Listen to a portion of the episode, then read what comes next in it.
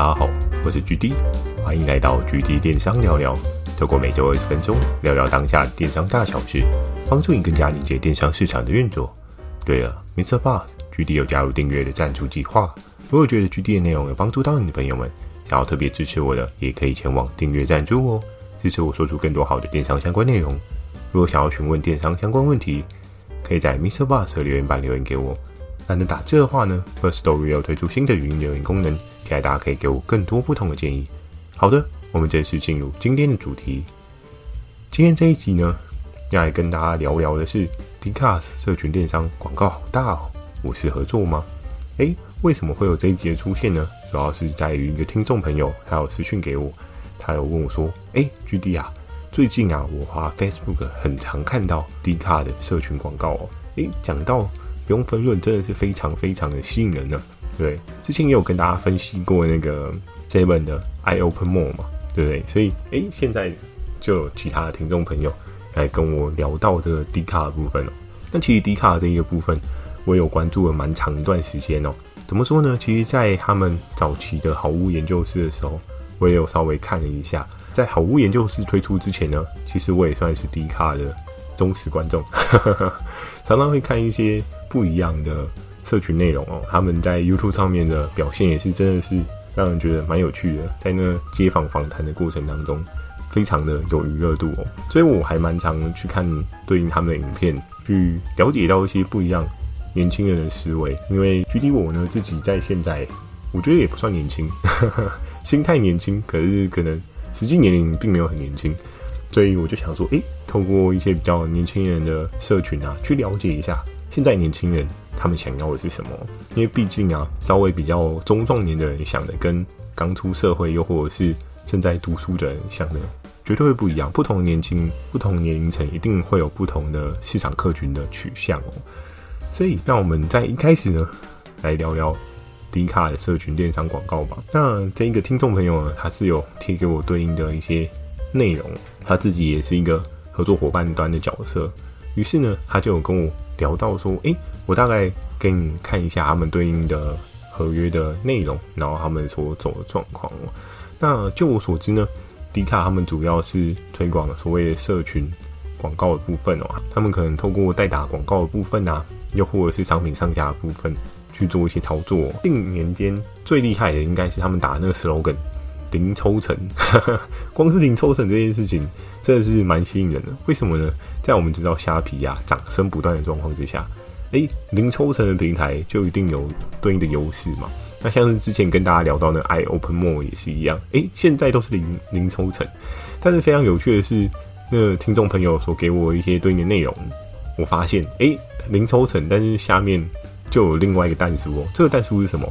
诶，Dcard 跟 I Open More 都是一样的，就是诶，这个优惠方案呢，只限到今年为止。诶，那明年会怎么样？没有人知道，明年也有可能涨价哦。那我们知道，像是虾皮刚开始出来的时候，也是一系列的这样的操作嘛。就是一开始，因为它毕竟要吸收对应的合作伙伴，所以它必须要给一个很优惠、很优惠，甚至运费补贴，再加上零抽成，对不对？他希望把这个量能做大。那我们可以看到是。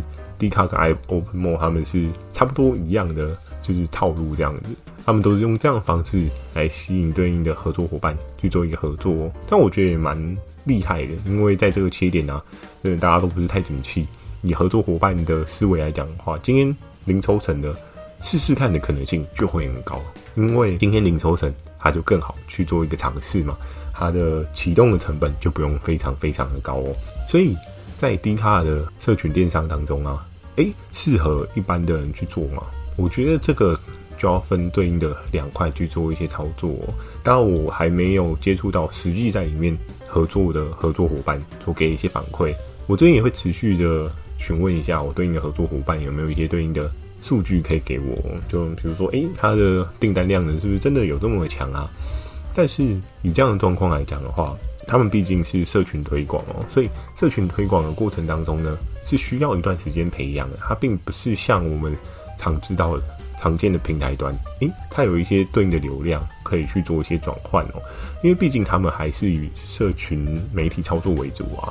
那社群媒体操作，它要在变现的过程当中，并不是这么直观。就假设你今天一个家里面各个地方它都会有各个的功能嘛，比如说浴室就是你刷牙、洗脸、洗澡的地方，那餐厅可能就是你吃饭的地方，客厅可能是你耍废看剧的地方，对不对？那相同来讲的话。你可能会对于 Momo、PC Home、雅虎啊，你会有一个很直观性的，就是我上去我就是要买东西，对不对？因为我们都觉得它是一个购物平台，但相对来讲的话，D 卡它比较像是社群讨论版，它有点像是讨论区的平台，所以它是一个社群讨论的为主的平台哦。那你这样的过程当中就会有另外一个思维，就既然大家都在上面聊天，但是聊天的过程中，他会不会直觉性的想到说我可以在这边买东西？那这就是另外一个问题哦，因为今天大家都只是习惯在上面聊天，就是讲干话，但是我并没有习惯在这边买东西的时候，要养成这个习惯呢，就需要很长的时间去做一些经营。当你长线来看的话，因为毕竟有讨论就会有热度，有热度的话，迟早都会养成这个习惯，但就是在于他们要怎么样去把这个习惯去做得更深，让对应的受众呢，更愿意在上面买东西哦，而不是只是在上面讲讲干话，说哦，我经过还不错，我今天天气蛮好的，又或者是谈一些内容。所以在这个过程当中，你就可以思考：假设你今天作为一个合作伙伴端，你要切入这个平台，那你是不是就需要一些有梗的内容？你是不是也需要进去跟人家尬聊一下？去讲一些对应的内容，让别人对你感兴趣哦。所以它的经营呢，不是像一般的 Y P N 那么简单哦。我今天上架价格，然后图片做好就结束了。你还需要做的是一些社群讨论的经营，可能去跟里面的人做一些更深入的交流哦，知道他们要的是什么，然后做出他们要的东西。这就是另外你要思考的地方了。在接下来呢，要跟大家讲到的是 D car 呢多半可以增加所谓的品牌能见度哦。当我知道以一般的合作伙伴呢，不见得每个合作伙伴都想要做 branding 哦，因为有的合作伙伴喜欢走短打哦，就像是今天股票，可能有的人喜欢做当冲，有的人可能喜欢做长线的价值投资，每个人有每个人不同的策略哦。但是我也不确定我的听众朋友有没有品牌方的人啊。但是假设你今天是做品牌的话，D 卡是一个可以慢慢堆叠你的。品牌声量的地方哦，怎么说？因为它上面毕竟毫无研究是他们有一些使用过后的反馈嘛，那么也有做一些对应的鼓励的动作。让这些反馈呢是栩栩如生的呈现，并不是我们所看到有些人可能虾皮他会买一些假账号啊，又或者是买一些假评价啊，跟你说哦，亲，这个好棒哦，使 用使用上非常顺畅的什么各式各样的假评价。但是在 Dcard 上面呢，也是有听过有人会操作假评价，但是他们自己平台本身就有在抓这件事情，所以理论上呢，它的真实性呢似乎是比虾皮还要高上许多。所以以这样的状况来讲的话，你在上面所累积的对应评价都非常非常有机会成为你在市场上面消费者信任的指标。你就可以看到说，诶，我今天好不容易经营一个品牌的东西，然后在上面发酵了，然后成为对应的品牌的价值，这是有机会的。因为毕竟大家有试用过，就很有机会有一些对应的评价，不管好评或坏评，你也可以真实的看到你对应的商品。它是不是适合这个市场？那这个 TA 他是不是觉得你这个东西好用？我们常常在经营的过程当中，我们可以看到各式各样的 branding 啊，它都是经过一次又一次的改变哦。像是一开始的初阶版，然后到后面的进阶版，然后可能后面再更进阶的 Plus 版，各式各样的版本。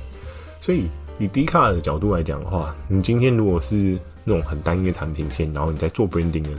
状况之下，我会觉得 maybe 可以试试看，因为毕竟它可以慢慢的堆叠你的评价，然后不会像虾皮那样子，大家会怀疑你的评价是不是有作假的状况哦。前面讲到的，我觉得都是比较正面的，比较好的，因为毕竟他们有一些对应的推广嘛，或者是一些对应的配套是蛮好的。那后面的话，就要来最后跟大家聊到的是所谓客群导向的部分哦。我们要知道，每个平台都会有每个平台的客群哦。你今天在做电商，你要做谁的生意，你也要非常清楚的知道。你不能说，哎呀，我今天要从零岁做到八十岁，哇，那你很累耶。你没有去 focus 在单一的年龄族群啊，你做生意啊很难长线，因为你可能会做得很累啊。你不知道你的 TA 到底要的是什么。所以呢，以 D 卡来讲的话，他们就是一个比较年轻受众嘛。我有看那个听众朋友给我对应的一些。报告哦，就是他们有讲到的，他们的 TA 值呢，差不多是很年轻，十八到三十五吧。哇，这个年龄值真的是好年轻啊，对不对？就 GD 我这边了解到，其他的合作伙伴讲到 YPN 部分的话，多半都是三十岁以上诶，四十岁、五十岁也都有，对不对？所以以 D 卡的角度来讲的话，它真的是切入一个市场的不一样的区间段哦。就真的年轻人这一段的市场，要能够切入进去，真的不是太容易哦，因为你必须要非常活泼，你讲的东西不能太死板，不能只是否价格，你一定要有一些各式各样的。讨论可能性，因为年轻人就是希望说，今天我买的东西是可被讨论的，是有一些讨论的我花的，而不是说我今天就只是跟人家说，哦，我买这个很便宜，就这样子而已。这多半的话，就是在不同年龄层会发生的事情哦。所以以低卡的状况来讲的话，他们的年龄层是相对比较年轻的哦。那年轻的话有好有坏，好的是什么呢？我们可以发现每一个 generation 啊，它所吸引的客群不一样，就像是。雅虎啊，PC Home、某某，我们也知道他们成立的时间状况也不太一样，所以他们吸到的对应客群也不太一样。虽然说大部分啊都是已经在差不多的客群了，可是各个平台也会有各个平台比较强势的状况。比如说像是大家直觉性的想到雅虎，可能就服饰类的东西，又或者是包品类的部分特别强势哦，就是一些流行的状况。但是我们可以看到陌陌啊，他们可能美妆啊，当然他们家电什么的也。很猛啊！现在他们应该算是一个各线都蛮猛的状况。假设如果 PC Home 没有像现在比较虚弱的状况的话，其实三 C 家电应该是 PC Home 强势哦。但现在确实某某真的是太可怕了，对不对？所以你这样的状况来讲的话，我们就可以看到是不同的 TA 它可能会有一些不一样的状况哦。那我们可以再仔细的去看一下 D 卡的部分啊，像 GD 我自己也有去研究一下他们的好物研究室。会建议大家可以把之前 iOPENMORE 的那一套逻辑去做一些使用哦。怎么说？你可以去使用在 D 卡上面，好物研究是也有数字呢，对不对？所以你也可以知道说这东西到底多热销哦。那甚至你可能可以去观察一下这个商品它上架大概时间轴是什么时候。假设它并没有显示它上架的时间轴，你可以去看一个东西，就是最新的留言者的时间是什么时候。那你大概就知道说哦。这个东西卖那么好，就它是去年的商品，也是有这个可能性哦，对不对？有时候对电商来讲的话，你今天做好的商品，你有好的成绩，优先系统打广告一定是在比较前面，这是无可厚非的。所以在这过程当中，你就可以做这样对应的思考哦。那以这样的状况来讲的话，你就可以去看到这个商品类别是不是值得做。那也有看到网络上面一面倒的声量，大部分的人是说，诶，D 卡可能适合一些比较。黄色、情色相关的对应情绪商品去做一些操作，为什么呢？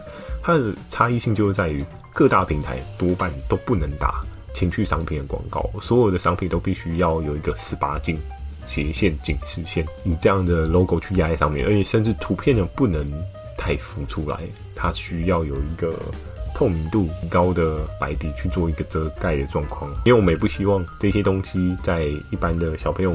逛的过程当中，敞开幼苗嘛，对不对？因为你今天才五六岁，然后你逛某一个平台，然后发现诶十八禁的东西，然后就点进去看看，那也不是太好的状况啊。